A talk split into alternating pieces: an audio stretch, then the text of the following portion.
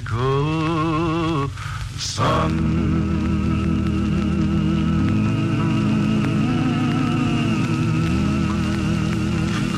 Knows and be a servant of the Lord. And I believe, and I believe, and I will go back home, and I believe I'll go back home and be a servant of the Lord. Свет в комнате приглушили, и Черный внес маленький торт, утыканный желтыми свечами, которые так быстро таяли, что залили весь шоколадный крем парафином. Тени на лице Черного дрожали при каждом шаге от движения пламени. Он опалил челку. «Скорее мне на руки капает, скорее!» — шипел он, пробираясь к столу. Мелкий привстал с места, чтобы пропустить черного, и ткнул пальцем в парафиновый панцирь, а проломив застывшую корку, закряхтел от удовольствия и сел обратно, чтобы не нарушать торжественности момента. Лысый, разливая по стаканам вино, тянул длинный и, казалось, бесконечный рассказ о личном знакомстве с великим Луи – Довольно пресная, ничем не примечательная история в его устах приобретала масштабы эпоса и на ходу обрастала мифическими подробностями, проверить которые никто не мог, но не верить в почти ощутимые кожей факты, так Лысый умел передавать словами мельчайшие подробности, пусть и недостоверные, тоже никому не приходило в голову. Слушали все внимательно. И если бы в этот момент вы посмотрели на компанию слушателей со стороны, то лицо каждого из них зафиксировалось бы в вашей памяти как лицо чистейшее и наивнейшее. А если учесть освещение, дрожащее пламя догорающих в торте свечей, зрелище приобретало священный характер – «А умер Луи от рака. Он так дул в трубу, — сказал Лысый, и тут же изобразил того самого Луи, приложил губы к пустой винной бутылке, надул щеки, как лягушка, побагровел, издал неприличный звук, затем утер лоб и шею салфеткой, которую выхватил у черного, все еще стечавшего воск со своих рук, и провозгласил. У него губа окислилась с меди, черт его знает, как это он. Бортпроводник объявил о начале посадки. Я закрыл книгу и открыл шторку иллюминатора. Внизу город, усыпанный огнями, переливался елочной гирляндой, брошенной на пол. Самолет приземлился в начале второго ночи. Аэропорт и мой дом разделяли 60 километров. Взяв такси, я, я бы мог в считанный час преодолеть этот путь, но небывалый туман, затянувший все вокруг густой молочной пеленой и заблокировавший движение по единственному шоссе, вынудил меня поехать на электричке. На удивление медленно и тихо состав шел по рельсам. Только иногда на поворотах скрипом отзывались пустые вагоны. Я вглядывался сквозь окно в черноту ночи, и если бы не огни фонарей, проплывающие вдалеке, можно было подумать, что поезд стоит на месте. Изнутри вагон тускло освещали две лампы в круглых белых плафонах. Стены были выкрашены в зеленый, а деревянные скамьи, покрытые желтым лаком, отливали янтарным блеском. Было душно, а форточки закисли и не поддавались. Разувшись и положив ноги на противоположную скамью, я пытался читать, но непослушные буквы разбегались по углам страниц, плясали, прыгали с одной строчки на другую. Порой в этом хаосе буквы стройными группами складывались в узоры, как солдаты на параде. И тогда на белых страницах мне мерещились очертания дракона или ключа, а то и замка с причудливыми острыми башенками. Когда по громкой связи объявили мою остановку, я крепко спал. Упитанный, розовощекий детина-полицейский разбудил меня, постучав по краю деревянной скамейки своей дубинкой. Пока я приходил в себя и искал ботинки, его напарник, грубо подбадривая крепкими выражениями, выгонял из вагона опухшего с черным лицом и руками, но при этом с белоснежными седыми волосами то ли запойного дачника, то ли просто бомжа. Толстяк же стоял надо мной молча, уставившись в окно. Я обулся, схватил сумку с рюкзаком и выбежал из вагона. Двери электрички зашипели, но не закрылись, и поезд ушел, раскачивая красными огоньками на торце состава. На перроне я несколько минут стоял, одурманенный знакомым с детством запахом осени. Раннее прохладное октябрьское утро встретило меня свежим ветром. Последний раз я был здесь пять лет назад. Всякий, кто приезжал в этот город, непременно был плененным. Кружили голову звуки местного говорка, Казалось, обнимали кроны деревьев, сочно-зеленых летом, как петушиный хвост пестрых осенью, и восхищавших хрустальным блеском на утреннем солнце зимой, когда каждая веточка кустика, кустарника, большого дерева покрыта прозрачной коркой льда. Аромат овсяного печенья тянулся от кондитерской фабрики, разливался по пустым улицам и проникал в окна домов. Жители этого города просыпались под малиновый звон будильников, и если кому-то из них снился кошмар, пряный аромат свежей сдобы унимал их страхи. И удивительная тишина вокруг – только стук колес трамваев, не спеша катившихся по разболтанным, отполированным до блеска рельсам, и раскатистый, откуда-то издалека, а потому уже приглушенный металлический звук, доносившийся со стороны порта. Так гремели куски железа, сброшенные с большой высоты подъемным краном в куче металлолома. Я спустился с перрона по разбитой лестнице к привокзальной площади. По левую руку от меня в парке тот самый седовласый дачник мочился в клумбу с петуниями. Площадь была пуста, вокзальные часы показывали четверть четвертого. Мои часы безнадежно встали. Я поймал машину, сидя за спиной водителя, я вертел головой, осматривая город, но из-за неработающих уличных фонарей разглядеть я ничего не мог, как ни старался. Таксист не проронил ни слова, и лишь когда мы подъехали к моему дому, спросил, какой подъезд. Я указал пальцем, машина, проехав мимо моего подъезда, остановилась у соседнего. Я всучил водителю деньги и, не взяв сдачу, вышел. Дверь подъезда также не была освещена. В полутьме по памяти я на ощупь набрал код домофона, отворил тяжелую железную дверь и поднялся по лестнице к лифту, который не работал. Чертыхаясь, втащил свои вещи на десятый этаж, валясь с ног от усталости, отпер дверь, сбросил куртку и ботинки в прихожей, добрел до кровати, рухнул в нее, не раздевшись, и заснул глубоко и сладко. Несколько раз ночью просыпался от жажды, открывал окна, утолялся стаканом воды, снимал частями одежду и снова проваливался в сон. Утром я проснулся с тяжелой головой. Было только семь часов, но больше заснуть я не мог, как не пытался. Простынь была сбита в угол кровати, одеяло валялось на полу. С полчаса я провалялся, уставившись в потолок. Потом встал, привел себя в порядок и вышел на улицу на поиски легкого завтрака. У подъезда меня окликнула пожилая дама. «Письма и счета твоей дома у меня. Я после обеда буду», — сказала она и здорово закашлялась. Ее звали Анна. Каждое утро с ранней весны до глубокой осени она ходила купаться в море. Один раз сломала ногу, и соседские молодые ребята выносили ее из квартиры на пятом этаже. На руках несли к набережной, а у воды женщины перехватывали ее и купали. Мы не виделись несколько лет, только созванивались.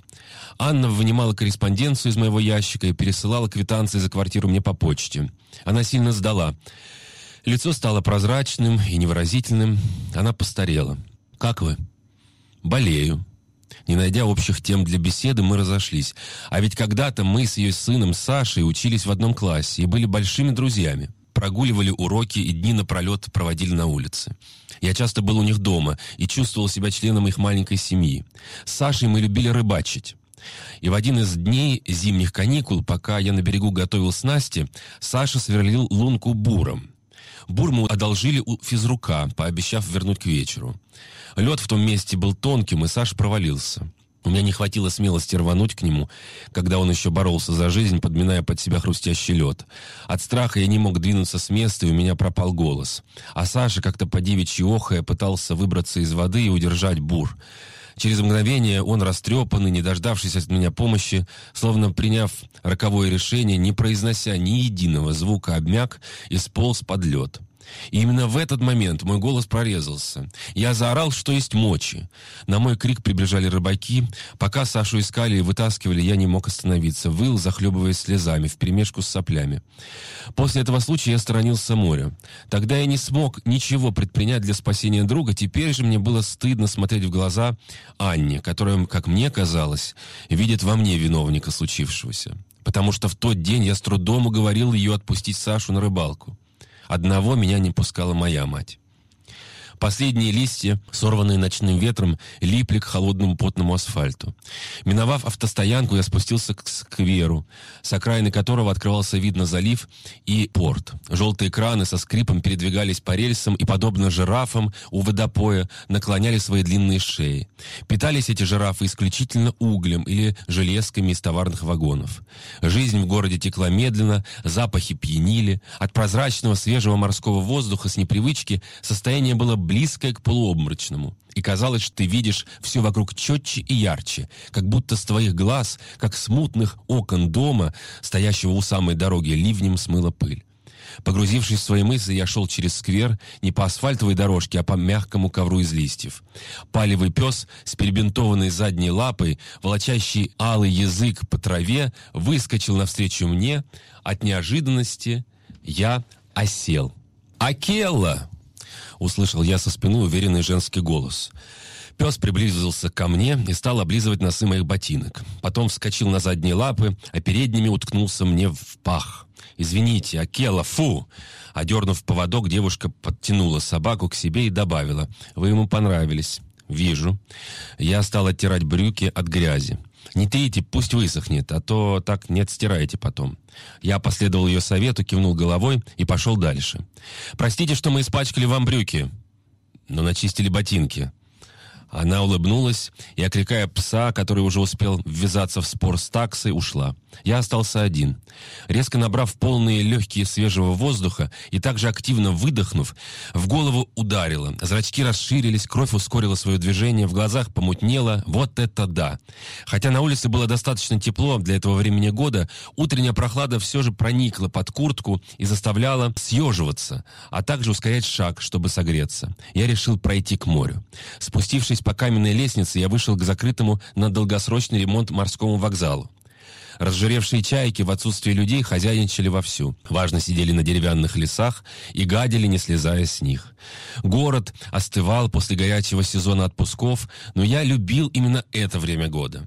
Людей мало, во время отлива, обнажавшего песчаное дно, уставившись себе под ноги, будто насупившись, сутулые фигуры охотников за мелочью и украшениями, потерянными отдыхающими, прочесывали побережье. Обойдя здание вокзала слева, я вышел на длинный пирс. Над морем висела фиолетовая туча, грозившая вот-вот сорваться ливнем.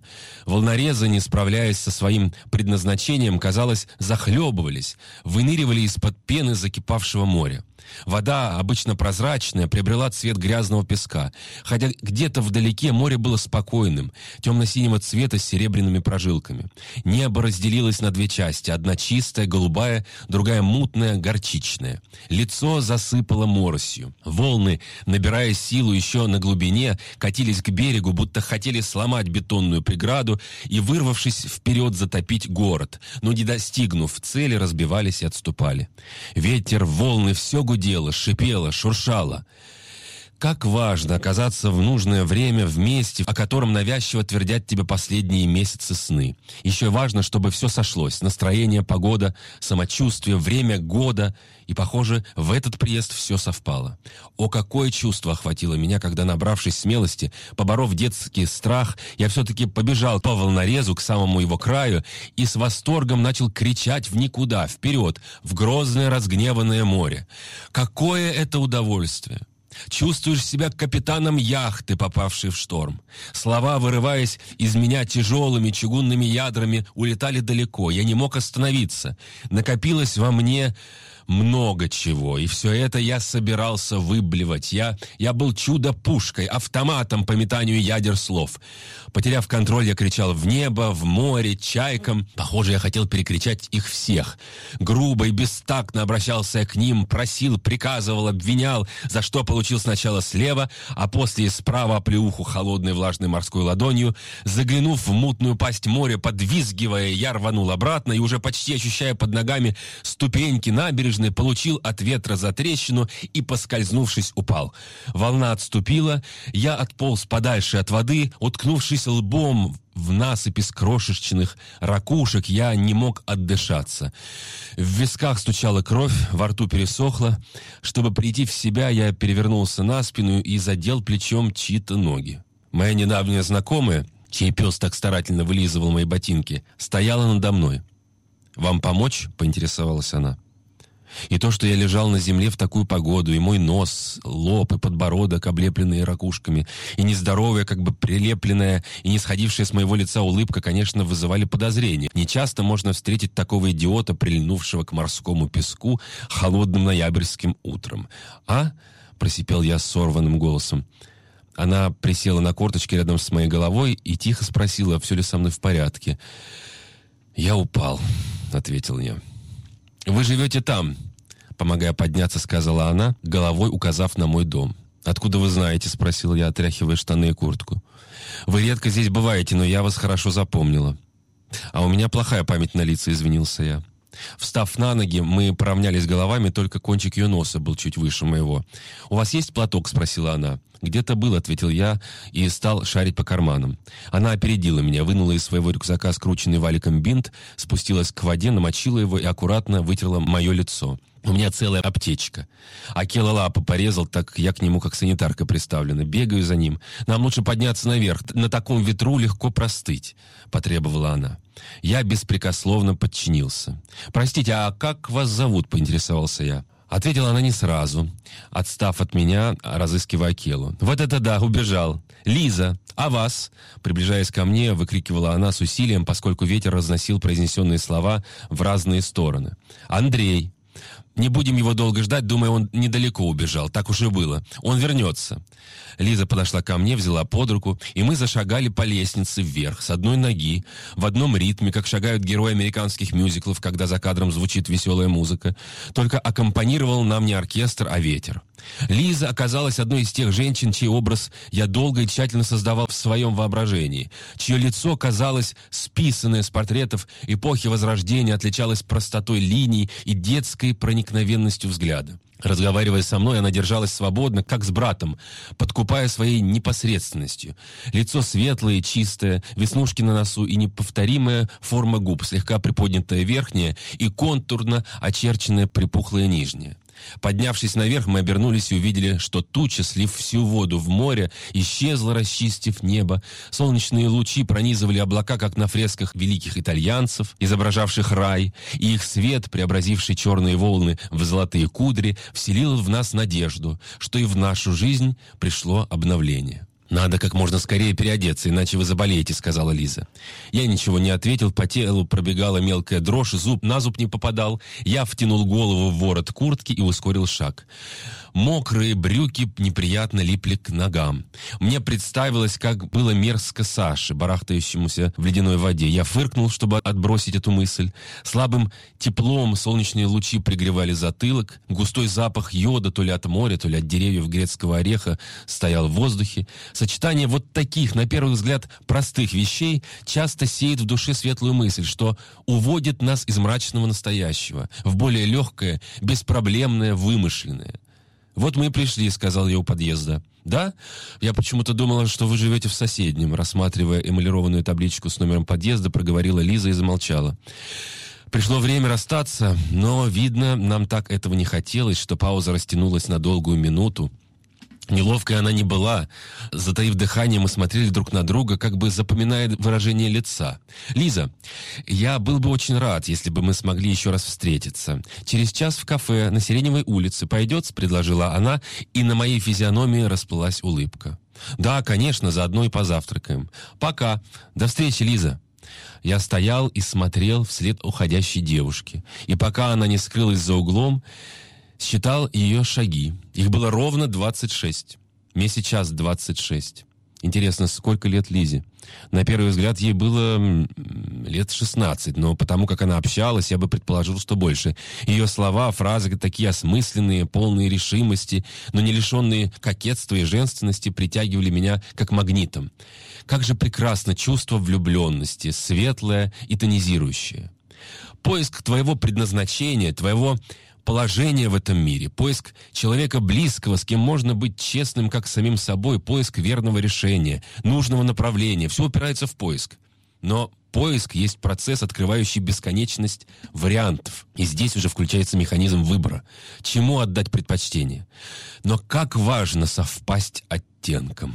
Можно надеяться на то, что со временем притрешься, приладишься, а выходит, что просто привыкнешь, и все. Нет, я мечтал о точном, до микрона совпадении. Попасть в цвет без притворства и без лживой стыдливости, так настырно вылезающий при малейшем заблуждении или минутном сомнении.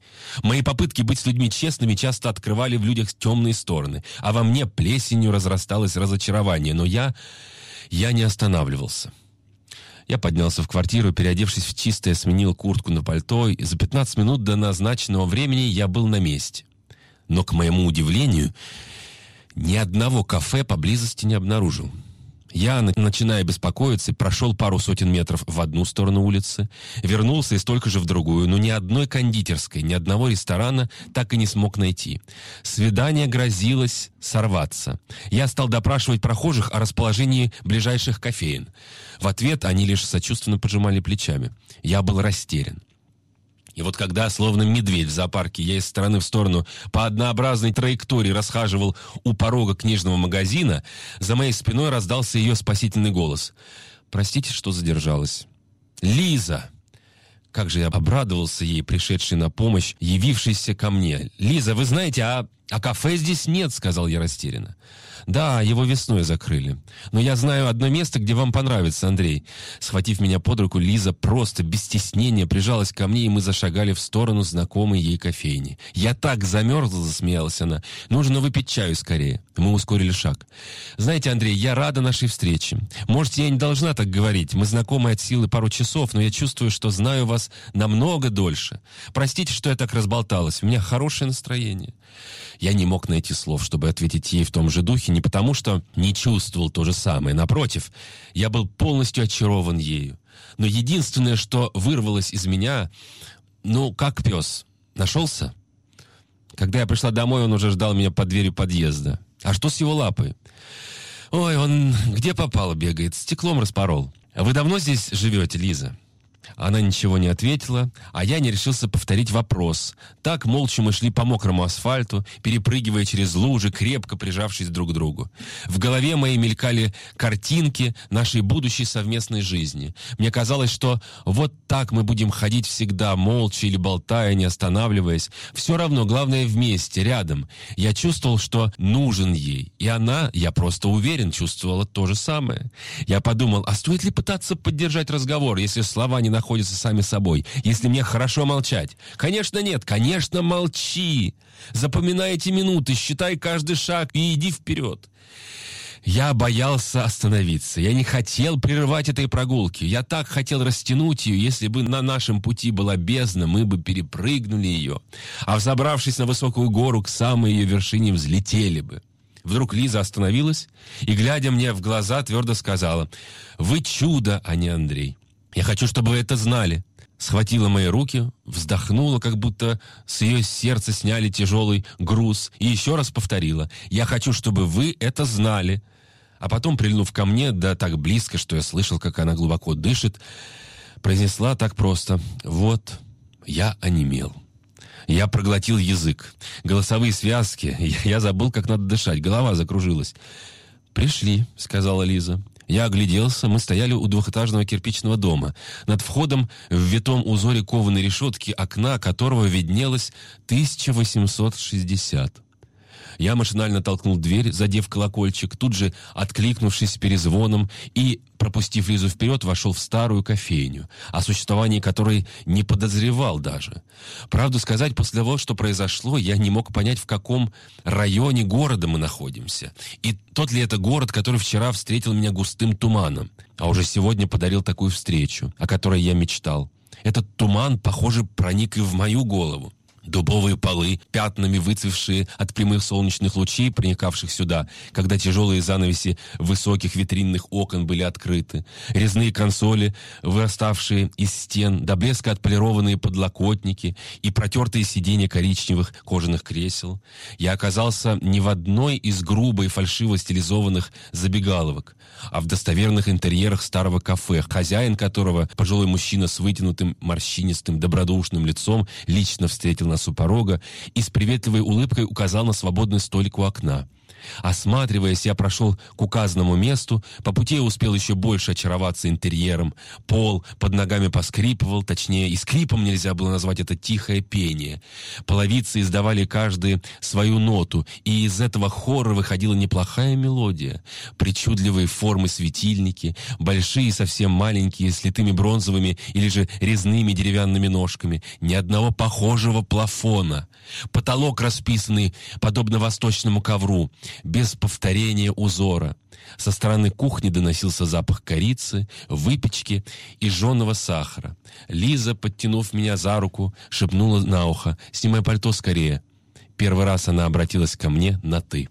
Для начала я помог ей, потом проделал то же самое со своей верхней одеждой. На Лизе было лазурного цвета платье с широким поясом, подчеркивающим талию. Плечи она закрыла широким шарфом, накинув его на себя. Мы сели за столик и, не успев даже как следует разместиться в удобных, в меру жестких креслах, как молодой официант стоял уже над нами, с гордо, по-военному выправленной осанкой, задрав подбородок, он смотрел куда-то вдаль и спокойно ждал, когда мы сделаем заказ. «А, «Нам бы меню», — бросил я официанту. «Можно я закажу?» — оборвала меня Лиза. Через короткую паузу прикоснулась к моей руке, своею, как бы извиняясь, и обратилась к юноше, как к старому знакомому. «Нам чай со зверобоем и мяты, хлеб и те две банки, что ты мне вчера приносил». Кивнув, парень ушел, а мы остались наедине с Лизой. И лишь сейчас я мог всмотреться в ее глаза, черные маслины. Только теперь мне удалось подробнее изучить ее лицо светлое и чистое, покоряющее своей естественностью лицо молодой девушки необыкновенно красивой и настоящей. Ее щеки горели алым цветом. «Ой, у меня всегда так», — поймав на себе мой взгляд, сказала Лиза, и растерла кончиками пальцев обе щеки. «Сейчас я оттаю и приобрету нормальный цвет». Затем она достала из сумки блокнот, сшитый крафтовой бумаги, и в три-четыре росчерка сделала карандашом набросок силуэта странного человека, сидевшего поодаль, за мной, склонившегося над захватившей его книгой, почти спиной к нам, но так, что край его лица, как серп растущего месяца, светился бледно-лунным светом, отражая дневной свет, падающий со стороны окна. «Ты художница?» Она ответила не сразу. Сначала сосредоточенно посмотрела на меня, а потом растянула губы в еле заметной улыбке, отложила в сторону блокнот, перетянув его специальной резинкой, пришитой к обложке, и утвердительно кивнула. «Ты давно рисуешь?» — продолжил я. «Я скорее любитель порисовать. Покажешь?» «Нет», — категорично ответила Лиза. «Вот он художник», и указала на этого странного человека, так часто перелистывающего страницы книги, что складывалось ощущение, что он не читает, а считает. Я обернулся. «Подожди, я сейчас приду, руки помою». Лиза встала из-за стола и направилась в сторону уборной. Я же, воспользовавшись моментом, сел в полоборота и получше рассмотрел соседа. Длинные серебристые волосы, растянутый терракотовый свитер, почти платье, широкие бежевые штаны с большими пузатыми карманами, мягкие ботинки. Шмыгая носом, он увлеченно пробегал взглядом по страницам читаемой книги и, похоже, плакал. Иногда, прочищая горло, коротко кашлял, делал пару глотков воды, протирал очки платком и возвращался к чтению. Помимо него в кафе сидели еще трое. Два пожилых мужчины и женщина лет сорока. Мужчины расположились в дальнем темном углу за низким столом, курили ароматные сигареты и молчали. Сладкий дым вырывался из их ртов и клубами поднимался к потолку. Женщина в горчичного цвета платье простого кроя сидела на высоком барном стуле, чуть-чуть доставая носками до пола, беседовала с барменом и смеялась, прикрывая рот салфеткой. Пока я изучал соседей, молодой официант сервировал стол. Фарфоровые чашки, серебряные ложки — все это казалось мне видением. Но нет же, все это было на самом деле. И белоснежная скатерть, и выглаженная рубашка официанта с накрахмаленным воротником, стойкой были настоящими. Как только он закончил, Лиза вернулась. Села против меня и приступила к делу. Стала старательно намазывать на куски белого хлеба сначала масло, а потом содержимое тех самых двух банок, шоколадную пасту и грушевое варенье. Ломая зубами хрустящую корочку свежеиспеченного, еще горячего в сердцевине хлеба, мы наслаждались простым лакомством запивая все это чаем. Вкус чая был бесподобен. Зверобой, мята, еще липа, шиповник. В кафе фоном звучала музыка, и когда еле слышно, как бы издалека, до нас долетели звуки моей любимой «Take it easy, my brother Charlie», дверь кафе резко отворилась, задребезжал колокольчик, и со свистом ворвался ветер, нарушив покой посетителей. Газеты, аккуратно разложенные на столе у входа, разлетелись. Дама, что все время смеялась, залилась таким звонким смехом, что стало не по себе.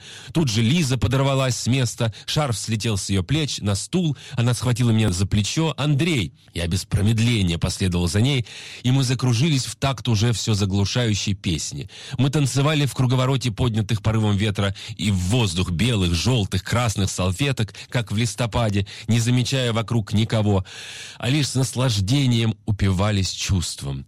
Чувством влюбленности, которое зародилось в наших сердцах сегодня и росло с бешеной скоростью. Лизина лазурное платье волнами поднималось в танце, локоны волос подпрыгивали и раскачивались из стороны в сторону. Я обнял ее за талию и приблизил к себе. Она поддалась моему усилию, и мы, стоя так близко, что даже свет не мог бы протиснуться между нами, замерли. Я поцеловал ее в губы очень нежно и стоял так неподвижно, ощущая их приятную прохладную влажность.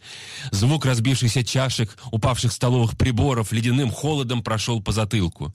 Я сидел, сидел на стуле и не сразу сообразил, что произошло. Но ведь только что я был на ногах, вот там, в центре комнаты. Я прижимал Лизу к себе. Официант просил меня встать с места, чтобы убрать осколки. Я не реагировал на его просьбы, и как в воде глухо до меня доносились его слова. Все посетители вели себя спокойно, а у меня в это время сердце колотилось и не могло успокоиться. Что это со мной? Никогда не страдал галлюцинациями. Оглядевшись кругом, я не нашел Лизы, которая, оказалось, испарилась в воздухе, будто ворвавшийся ветер унес ее. «Где Лиза?» — подорвавшись с места, крикнул я к официанту, который обслуживал нас. Тот ошарашил Пашин испуганно посмотрел на меня.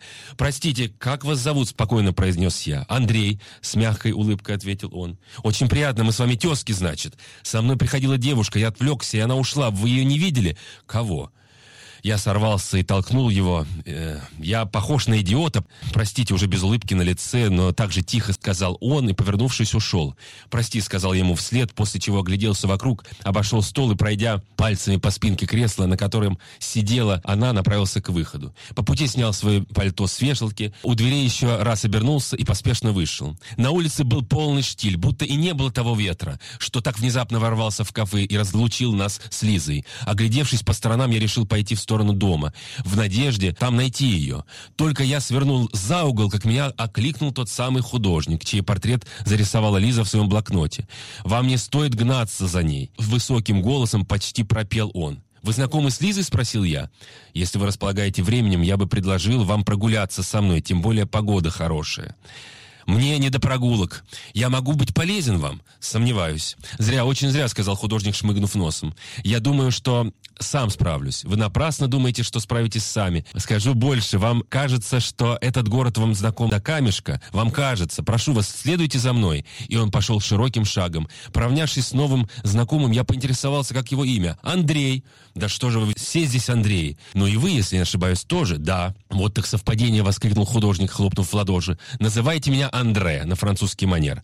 Так мы не будем путаться. Меня многие так называют. Хорошо, но откуда вы знаете, как меня зовут? Уши, у меня хороший слух. Хотя Лиза так громко произнесла «Ваше Андре», подмигнул мне. Наше имя, что я сам чуть не подпрыгнул на месте. И что же вы мне хотели рассказать, Андре? Не торопите события. Сначала я вам должен показать кое-что. Здесь недалеко несколько кварталов буквально. Мы шли молча. Лишь Андре иногда останавливался, размахивая подолом своего плаща, указывал пальцем на номер дома, вскрикивал, открыто улыбался, что-то говорил себе под нос и продолжал идти дальше. Разобрать его слова было трудно, но еще труднее было мне узнать улицы, по которым мы шли. Асфальтированные раньше тротуары покрылись брусчаткой, причем той старой, с неровными краями, выпуклыми, гладкими верхушками, по которым так приятно ходить в обуви на тонкой подошве. На месте, где раньше стояли две уродливые кирпичные пятиэтажки, вырос один в два этажа белый деревянный дом, обнесенный кованым забором.